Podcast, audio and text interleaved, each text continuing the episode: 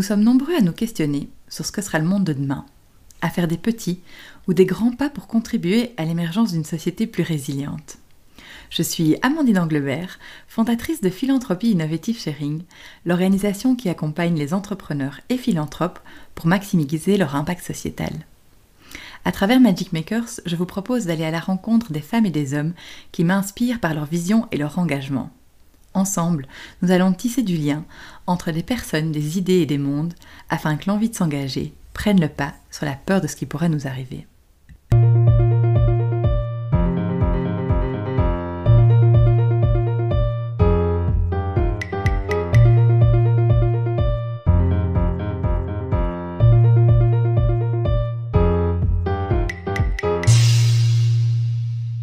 Bonjour Michael.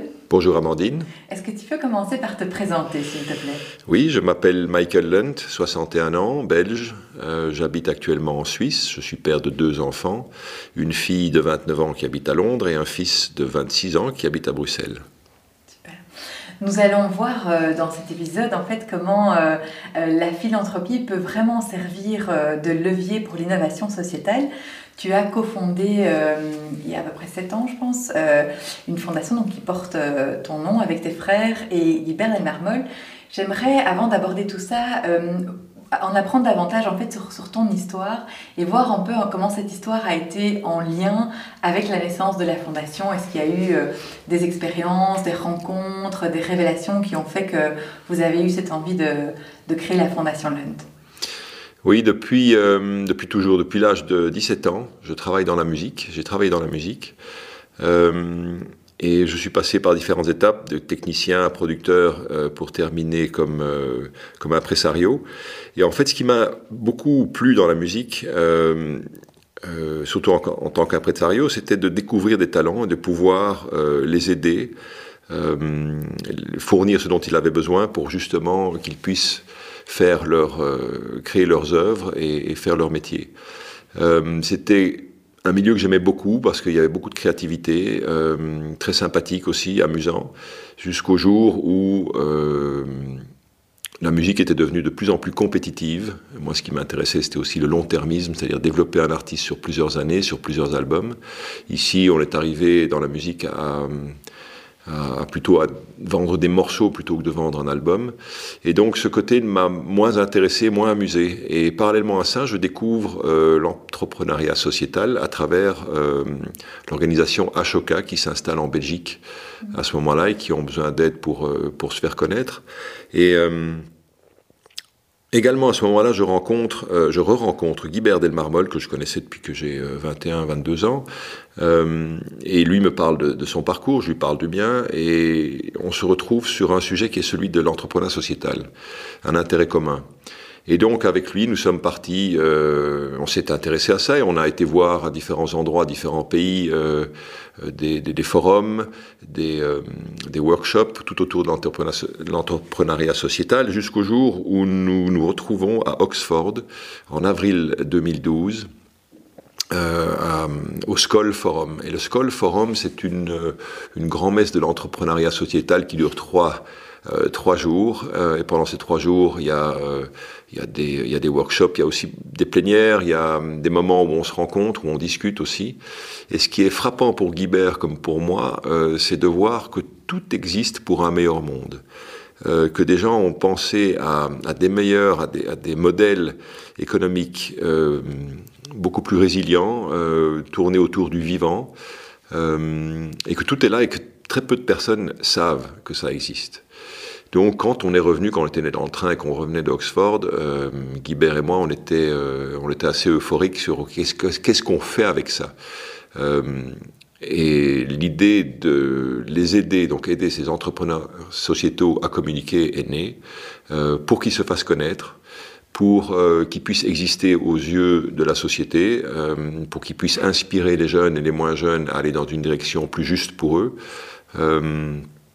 et L'idée d'une fondation est venue assez vite aussi, euh, suite à cela, et j'en ai parlé à mes deux frères, et ils étaient euh, assez enthousiastes eux également pour pouvoir euh, participer à cette, à cette, à cette nouvelle aventure que, que, nous avions envie de faire. Et du coup, donc voilà, c'est une fondation que tu as, c'est une fondation familiale avec tes, avec tes deux frères. Est-ce que ça a changé quelque chose dans votre dynamique et vos relations familiales? Oui, d'autres sujets de discussion ensemble, tout à fait. Mon plus jeune frère, Larry, il est basé à New York et lui, c'est un investisseur. Il investit avec les mêmes valeurs que nous avons aussi dans la fondation, c'est-à-dire est-ce que mon investissement fait du bien à la société, euh, à la société et à la terre également. Euh, c'est pareil un peu dans la fondation. Donc on, on s'est retrouvé sur les mêmes euh, sur les mêmes sujets, euh, les mêmes centres d'intérêt. Et aussi, ce qui est intéressant, c'est que on se on se pousse l'un l'autre aussi, on se on se motive l'un l'autre, on se challenge l'un l'autre également par rapport à ses idées, mes idées. Et mon frère aîné également, mais il le vit différemment. Lui, il est euh, il a un ranch aux États-Unis. C'est aussi un choix de vie de sa part. Euh, de vouloir euh, préserver le vivant et, le, le, le, maintenir dans son état naturel. Euh, donc oui, les, sujets de discussion étaient, les sujets d'intérêt forcément étaient convergents et, euh, et c'est passionnant d'ailleurs. Mm -hmm. Et à toi personnellement, parce que donc ça fait sur cette année, vous avez euh, accompagné de nombreux porteurs de projets, mais ce que vous proposez, on verra un petit peu plus loin euh, la mission de la fondation et comment vous mettez tout ça en route, mais donc ce que vous proposez, c'est bien plus qu'un qu soutien financier, il y a aussi tout un accompagnement derrière ça. Toi, du coup, tu as rencontré énormément de porteurs de projets. Qu'est-ce que toi, ça t'a apporté à toi personnellement? Euh, une compréhension un peu de comment tout fonctionne justement. Et ce qu'on a remarqué très très vite, c'est, euh, euh, en tout cas à l'époque en 2012, par là, c'est que ces personnes avaient une envie, ils ont été à un moment confrontés à, un problème, un problème dans leur communauté, par exemple, et ils avaient une envie euh, de résoudre ce problème. Et donc par leur créativité, ils trouvaient un autre modèle économique euh, très intéressant, mais ce sont des gens qui ont commencé seuls la plupart du temps. Euh, ce sont des gens qui se sont investis corps et âme et, financièrement aussi dans leurs projets.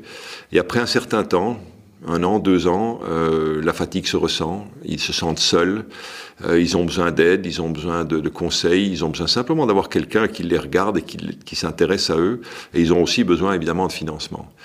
Et donc c'est un peu tout cela qu'on leur apporte en fonction de leurs besoins. On les rencontre, on les écoute, on voit ce dont ils ont besoin. Et le besoin premier que nous avons en grande partie euh, remarqué, c'est en effet que quelqu'un les écoute, euh, qui sortent un peu de leur isolement et de leur solitude.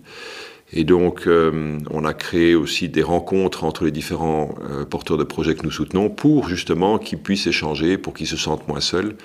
Euh, ils font tout ce qu'ils font pour la même raison, avec les mêmes valeurs éthiques, vouloir apporter quelque chose à la société, quelque chose de positif à la société, vouloir la faire évoluer dans le bon sens, avec plus d'humanité. donc, ils font tous des choses différentes, ils sont sur différents sujets, mais par contre, ils font tous ce qu'ils font pour les mêmes raisons. Et c'est là qu'ils se rencontrent, et c'est là que quand on les voit se rencontrer, c'est de ça dont ils parlent, et ils partagent leurs leur succès, leur, leurs erreurs, etc. Et c'est vraiment, très, euh, vraiment très touchant à voir. Et là, on, sent qu'on a, en effet, euh, une plus-value à apporter à ce niveau-là aussi, à faire rencontrer des, des, personnes qui ont le même état d'esprit les mêmes valeurs. Donc c'est dans le lien humain que, que tu t'y retrouves euh oui, très largement, très largement. Moi, ce qui me fait le plus de plaisir, c'est quand je vois le sourire sur les porteurs de projets après 2-3 ans. Ça veut dire qu'ils sont sur leur, euh, leur trajectoire et que ça fonctionne et que ça, c'est vraiment un, un, un mesureur d'impact qui est, euh, qui est évident. C'est le sourire sur, la, sur la, le visage des, des porteurs de projets. Euh, c'est ce, en fait, c'est ce qui nous intéresse le plus, c'est qui est cette personne. Mmh. Euh, au-delà de combien, quel impact euh, quantitatif peut-elle apporter. C'est vraiment la personnalité qui nous importe parce que euh, c'est la base de tout. C'est la base de tout, c'est sa spiritualité, sa philosophie aussi qui est très importante. Pourquoi est-ce que cette personne fait ce qu'elle fait? Si nous retrouvons des personnes, euh, des porteurs de projets qui sont tout à fait en phase avec nos valeurs, ou l'inverse, ça va dans les deux sens, je crois qu'on peut dégager une plus-value pour euh, l'humanité beaucoup plus importante que simplement aider quelqu'un financièrement. Euh, il y a un aspect humain qui est très important et qui nous nourrit également. Bien sûr. Et du coup, tu parlais de valeurs. Est-ce que tu peux nous dire quelles sont les valeurs et, et peut-être la mission de la Fondation? Oui, ce que nous avons voulu faire au départ, donc, c'est euh, aider ces personnes à communiquer, à ce qu'ils existent. Nous avons euh, remarqué assez vite qu'il y avait d'autres besoins. Donc, comme je l'ai dit, le besoin de, contact avec d'autres personnes, ça c'est une chose. Le besoin aussi qu'on les regarde, qu'on les entende, qu'on les écoute. Euh, donc, il y a aussi un besoin de, de, de qui est aussi venu assez vite. Euh, parce qu'en général, quand on demande à quelqu'un, surtout comme eux, qui sont un peu des canifs suisses, c'est-à-dire qu'ils font un peu tout, puisqu'ils ont commencé assez petits et seuls, euh, on leur demande de communiquer, on leur demande de communiquer sur une idée bien précise, ça devient compliqué, parce qu'ils font beaucoup de choses différentes. Donc, euh, assez souvent, on, était, on, a été amené à, les aider à revoir leur stratégie, de manière à être plus précis dans ce qu'ils font et être plus, euh, plus efficace dans ce qu'ils font. évidemment, il y a le soutien financier également. Donc, ce sont ces trois choses. C'est le, réseau qui est important, il y a le conseil, qui peut être aussi très utile pour ces personnes. Et il y a évidemment le, financement. Le financement qui, en règle générale, finance euh, leur communication directement ou indirectement, c'est-à-dire ça pourrait être par le salaire d'un community manager qui, euh, qui pourrait employer. Donc de nouveau, développer leur image, affiner leur stratégie et, euh, et oui, ce sont des choses difficiles à faire quand on est tout seul. Oui, effectivement. Euh, et, justement, euh, en fait, moi, ce que j'ai toujours adoré dans, dans ce que vous faites et dans la façon dont, vous le faites, c'est qu'il y, a une approche quand même assez unique. Euh, d'abord dans la vision, mais aussi dans la façon dont, la vous, dont la, pardon, dont vous la mettez en œuvre, et justement dans cette relation que vous avez avec vos porteurs de projets, parce que c'est un lien très humain, très authentique, très, très transparent, en fait, qu'on ne retrouve pas toujours. Vous avez cette initiative d'emmener souvent vos porteurs de projets euh, en retraite. Euh, moi, j'ai eu la chance d'expérimenter ça. Euh, et, c'est vraiment l'objectif en, fait de la retraite, c'est de, de, dire simplement permettre à ces personnes de, de sortir un peu du day-to-day, puisque comme tu disais, c'est vrai que c'est des personnes qui sont, qui sont passionnées, qui sont très impliquées dans, dans, dans leur projet, leur permettre de prendre cette hauteur du recul, mais aussi de, se réaligner, de se ressourcer pour pouvoir euh, mieux se, se, redéployer. Ça, je trouve que c'est quelque chose d'assez magnifique et c'est vrai que c'est un moment assez unique. Euh, je trouve ça génial en fait. Hmm. Mais on a tous euh, un peu trop souvent la tête dans le guidon, donc on n'a plus le recul nécessaire, je veux dire, pour faire le point un peu sur soi-même et, et, sur ce qu'on fait. Et donc ce que nous offrons en effet, c'est une retraite que nous appelons spirituelle parce que c'est une reconnexion à soi. C'est une retraite où on propose justement à nos porteurs de projets et partenaires euh, de s'arrêter, s'arrêter pendant trois jours, euh, d'observer, observer où on en est, observer ce qu'on a, ce dont on a besoin. Euh, donc de faire le point et d'être aidé aussi, comme c'est, on est une, bonne quinzaine de personnes, entre 15 et 18 personnes généralement, il ne faut pas plus grand, c'est un bon, une bonne taille de groupe, on s'entraide aussi, c'est-à-dire que les personnes euh, qui sont sur place euh, sont à l'écoute des autres. Euh, il y a des interstices aussi qui sont très importants parce que c'est là qu'on parle, qu'on ouvre son cœur, etc. et voilà, c'est un moment qu'on veut, qu'on veut proposer, offrir aux personnes avec qui on travaille, donc les partenaires ou les porteurs de projets, justement pour se connecter à soi-même et, oui, faire le point et voir un peu dans quelle direction on veut vraiment aller et comment on veut y aller. Donc c'est je crois que c'est important de prendre un peu de recul ou un peu de hauteur de temps en temps pour voir euh, où on en est. Effectivement, c'est vrai. Tu m'avais dit à l'époque, je me souviens, euh, tu m'avais dit l'objectif c'est de, de, mettre du vent sous les ailes euh, des personnes. Je trouve, ça, je trouve ça génial et en même temps, c'est pas, c'est plus qu'imagé, c'est vraiment, c'est vraiment, c'est vraiment réel. C'est c'est l'effet que ça fait. Oui, et c'est créer du lien aussi, mm. parce que je crois que nous avons besoin de connaître bien les personnes qu'on souhaite aider, mm. et inversement, nous avons en tant que fondation aussi des besoins. Mm. Euh, et donc c'est bien se connaître l'un et l'autre, euh, et euh, oui, c'est tellement plus valorisant pour tout le monde, en fait, d'être considéré comme des, êtres humains plutôt que comme des projets. Et justement, comment est-ce que vous faites cette connexion? Comment est-ce que vous choisissez vos porteurs de projets? Alors on a, euh, développé euh, dans la fondation une liste de critères. Euh, et le premier critère, en fait, c'est est-ce qu'on a un coup de cœur pour la personne avec qui on a envie de travailler? C'est vraiment de nouveau Euh, cette image qu'on a souvent dans la fondation, c'est quand quelqu'un nous appelle, est-ce qu'on est content de voir son nom sur le téléphone ou est-ce qu'on dit non, pas encore lui ou pas encore elle? Et donc parce que ça, on ne pourra travailler qu'avec des gens qu'on aime et des gens avec qui on a envie de travailler. Euh, l'impact en, sera, forcément l'impact y sera aussi, euh, parce que de nouveau. Notre rôle n'est pas seulement d'aider une personne, mais aussi de mettre des gens en lien pour qu'ils puissent s'entraider, pour qu'ils puissent échanger.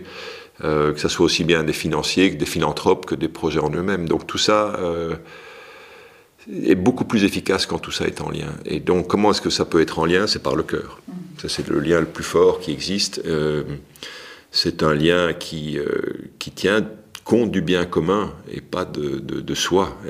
et c'est tellement plus riche d'être dans cette dynamique que d'être non je veux tout pour moi et c'est moi qui ai fait ça et fait c'est, euh, voilà, ça c'est l'expérience, l'expérience, ma propre expérience qui me fait parler comme ça. Mhm. Euh, et ceux que je connaisse qui ont fait cette même expérience, euh, je crois qu'ils partent de la même manière. Mhm. Oui, mais c'est génial, je trouve, dans un monde où on formalise les choses de plus en plus, de pouvoir en fait quelque part revenir à l'essentiel et le dire et, l'assumer, parce que du coup, ça ouvre pas mal de, de possibilités dans le secteur aussi. C'est une approche qui est assez différente, donc je trouve que c'est vraiment inspirant. Oui, mais nous avons le luxe de ne pas euh, devoir... Euh, euh, on ne doit rien à personne, nous sommes tout à fait indépendants et, on a le luxe de pouvoir travailler comme on veut et à la vitesse qu'on veut. Et il y a un politicien suisse qui a dit au début de la pandémie, il est important d'aller le plus rapidement possible, mais aussi, lentement que nécessaire. Et j'aime beaucoup cette phrase parce que c'est vrai qu'on n'a pas le temps d'attendre, mais il faut surtout pas se précipiter parce que sinon on risque de passer à côté de choses importantes. Mm-hmm.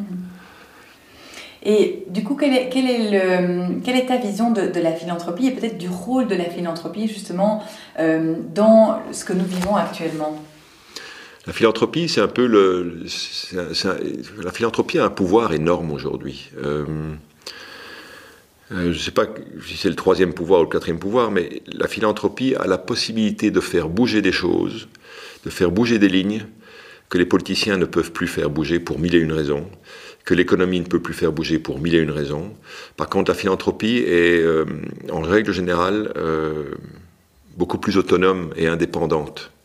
Et la philanthropie, quand on se rend dans la philanthropie, euh, on a envie de faire de bien autour de soi. Et pourquoi on a envie de faire le bien autour de soi? Parce que ça fait d'abord du bien à soi, si on analyse ça. Donc,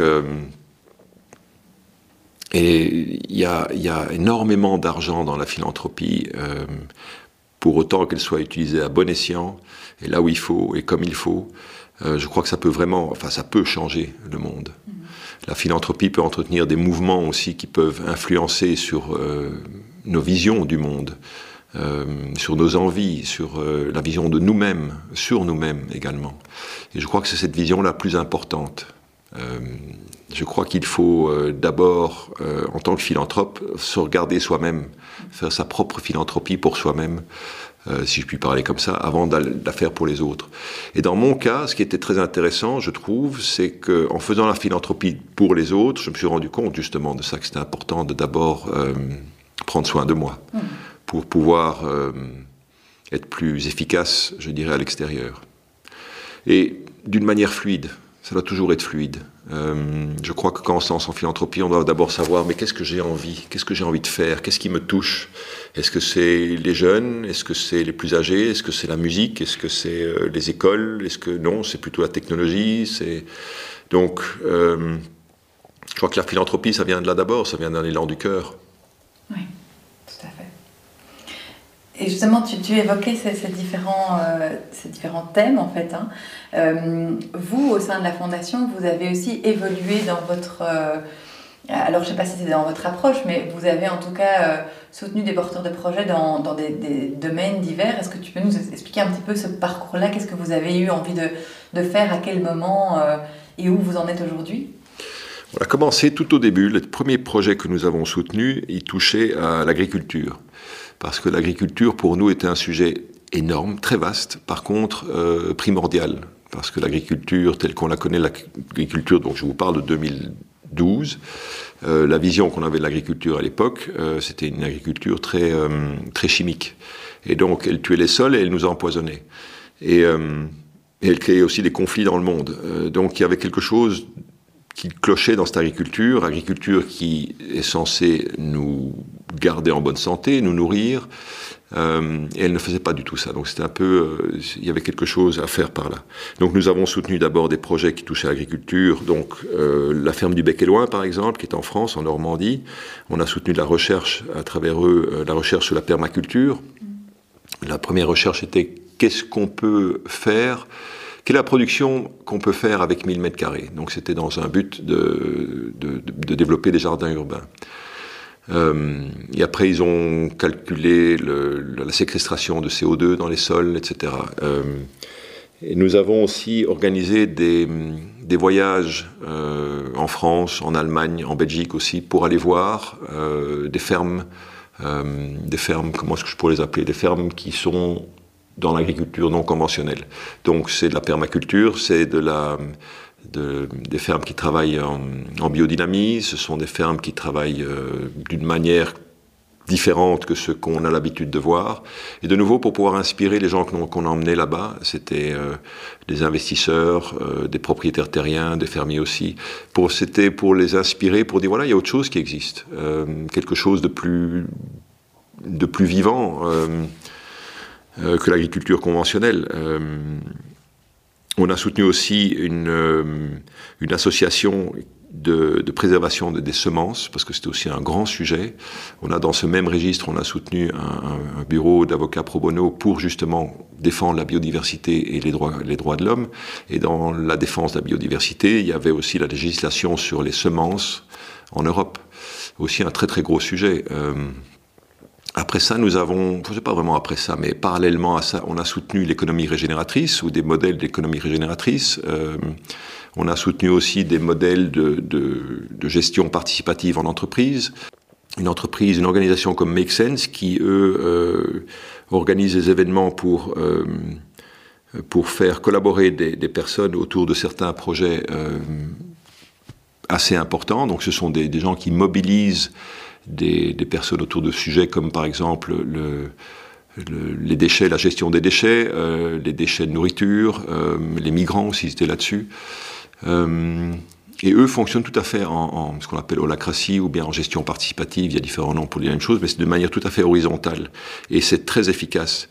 Leur modèle, en fait, est d'essayer de, des modèles chez eux, d'essayer des des modèles de fonctionnement chez eux, et puis être justement consultant pour des entreprises qui veulent utiliser ce genre d'outils de, de, de, gestion. Euh, on s'est intéressé aussi à, aux médias, parce que les médias, on voulait au départ communiquer, mais les médias ont un rôle aussi important à jouer. Euh, nous pensons que, surtout aujourd'hui, euh, le média constructif ou le média conscient euh, est important aussi à développer. Mmh. Euh, je pense qu'amener un peu de discernement euh, dans la population est important, surtout aujourd'hui, savoir ce qui est bon pour soi, est-ce que j'entends est vrai, est-ce que j'entends est faux. Ce sont des choses importantes. Et en plus, pour, une, une, pour sa santé personnelle, je crois qu'au même titre qu'on aime manger des produits sains pour son corps, je crois qu'il est aussi important de s'entourer d'informations saines pour son corps, des informations qui nous permettent d'évoluer personnellement euh, et, comme je l'ai dit tout à l'heure, d'être dans le discernement. Il y a beaucoup de choses qu'on qu entend, qui sont dites, il y a le tout et son contraire, euh, donc qu'est-ce qui est bon pour moi? Donc euh, soutenir ce genre de mouvement, soutenir des initiatives euh, de médias euh, constructifs euh, est pour nous aussi assez intéressant. Soutenir dans le cadre des médias, soutenir des conférences aussi, soutenir l'écriture de livres que nous pensons inspirants, soutenir la production de documentaires aussi que nous pensons inspirants. Euh, donc voilà un peu où on en est. Et à travers tout ça, en filigrane, je dirais, j'ajouterais euh, que ce que nous voulons faire vraiment, c'est faire évoluer la conscience des gens. Mmh. Euh, donc amener de la spiritualité un peu dans leur réflexion. Euh, nous pensons que c'est indispensable que les gens se connaissent bien pour qu'ils soient favorablement, qu'ils aient une activité favorable, je dirais, dans, dans, dans la société. Mmh. Et, justement, entre, tous ces porteurs de projets, euh, les exemples que tu, que tu mentionnais, c'est tous des gens qui, qui, ont eu une idée qui était assez innovante au moment où ils l'ont lancée. Est-ce qu'on peut dire aussi que ça, c'est un, une sorte de fil conducteur chez vous C'est d'aller justement soutenir des projets qui sont innovants, qui pensent un, nouveau paradigme pour faire émerger euh, quelque chose de nouveau et éveiller ces consciences, les consciences à, cette, euh, à ces nouveaux modèles? Oui, ce qui nous excite chez nous dans la Fondation, justement, découvrir des, modèles, pardon, des, projets qui sont, qui sont innovants et que nous pensons, en amplifiant leur impact, en amplifiant leur, message, que nous pensons qu'ils peuvent vraiment apporter euh, quelque chose de différent à la société, quelque chose de, positif pour les gens, en fait, en règle générale, pour les gens, pour l'écologie. Donc ce n'est pas que, que la société euh, soit constituée uniquement de personnes. Je veux dire, on vit sur une planète et il faut, il faut la... Il, faut connaître, il faut comprendre l'interdépendance que nous avons avec tout le, monde du vivant dans, son état le plus large.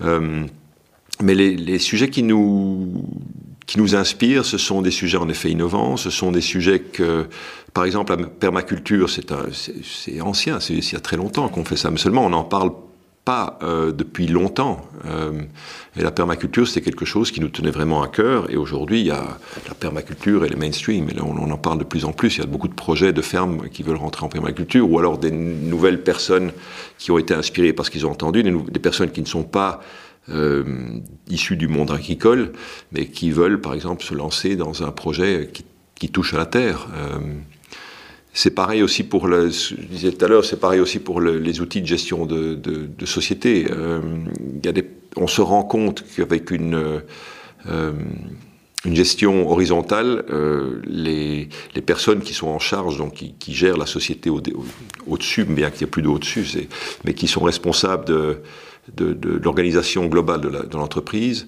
ils ont moins de poids sur leurs épaules parce que les rôles sont mieux distribués. C'est salutaire pour tout le monde. Dans ce, genre d'entreprise, le burn-out, c'est pas un mot qu'on utilise, il n'y en a pas. Et, euh, ou alors s'il y en a, c'est qu'il y a encore des choses à régler dans l'entreprise. Mais euh, c'est une organisme qui fonctionne de manière organique, donc tout à fait naturelle, comme la nature fonctionne. Il n'y a pas de burn-out dans la nature. Euh, donc oui, c'est ce qui nous, ce qui nous intéresse dans la, dans la fondation, c'est en effet découvrir des, jeunes talents euh, qui viennent avec des nouvelles idées ou des nouvelles manières de faire et leur donner un porte-voix, leur donner une scène pour qu'ils puissent s'exprimer, pour pouvoir inspirer les autres et, euh, et qu'il y ait un mouvement qui se crée derrière. Oui. Alors une question que j'ai envie de te poser, parce que j'ai de la chance d'être soutenue justement par vous, par la Fondation pour le lancement de, de ce podcast? Pourquoi est-ce que vous avez accepté justement de, de me soutenir? Parce qu'on croit en toi, comme je t'ai dit d'abord, au départ, euh, c'est une affaire d'homme, enfin de personne. Euh, ça, c'est numéro un. On a envie ou pas de suivre cette personne, de l'aider. Euh, et puis, c'est un porte-voix aussi. Mm. C'est un porte-voix. ce que tu veux faire nous paraît aussi très indispensable. C'est-à-dire d'avoir, dans le cadre des médias, c'est donner une information qui puisse éventuellement inspirer quelqu'un. On ne sait pas ce qui se passe quand on donne une information quand on fait un film et qu'il y a... Euh, on ne sait pas qui le regarde. On sait combien de personnes éventuellement l'ont vu, mais on ne sait pas ce qui s'est passé derrière. On ne sait pas si ce film ou un podcast a changé la vie de quelqu'un ou l'orientation de quelqu'un. Euh, on aime croire que oui, parce que je crois que oui, mais on ne sait pas combien de personnes. Mm. Donc euh, je crois qu'il faut aujourd'hui, surtout aujourd'hui, amener une amener le, plus de, positif possible parce que chacun de nous, la, chose qu'on peut chacun faire de notre côté, c'est être le plus positif possible et prendre soin de soi, soi-même, euh, à tout niveau. Donc, euh, si on part de là, si une personne est heureuse, il ne peut que rayonner du bonheur autour de lui ou autour d'elle et inspirer d'autres à le devenir également. Et je crois que ce que tu veux faire par les je crois, les podcasts, je crois que c'est ça. Merci de nous avoir écoutés. C'était un plaisir de partager ce moment avec vous. Si ça vous a plu et que vous avez envie de donner un petit coup de pouce pour faire rayonner le podcast, merci de laisser une note, de commenter et de partager autant que vous pouvez. Vous pouvez aussi vous abonner à notre chaîne Magic Makers que vous retrouverez sur Spotify, Apple Podcast et Google Podcast. À bientôt!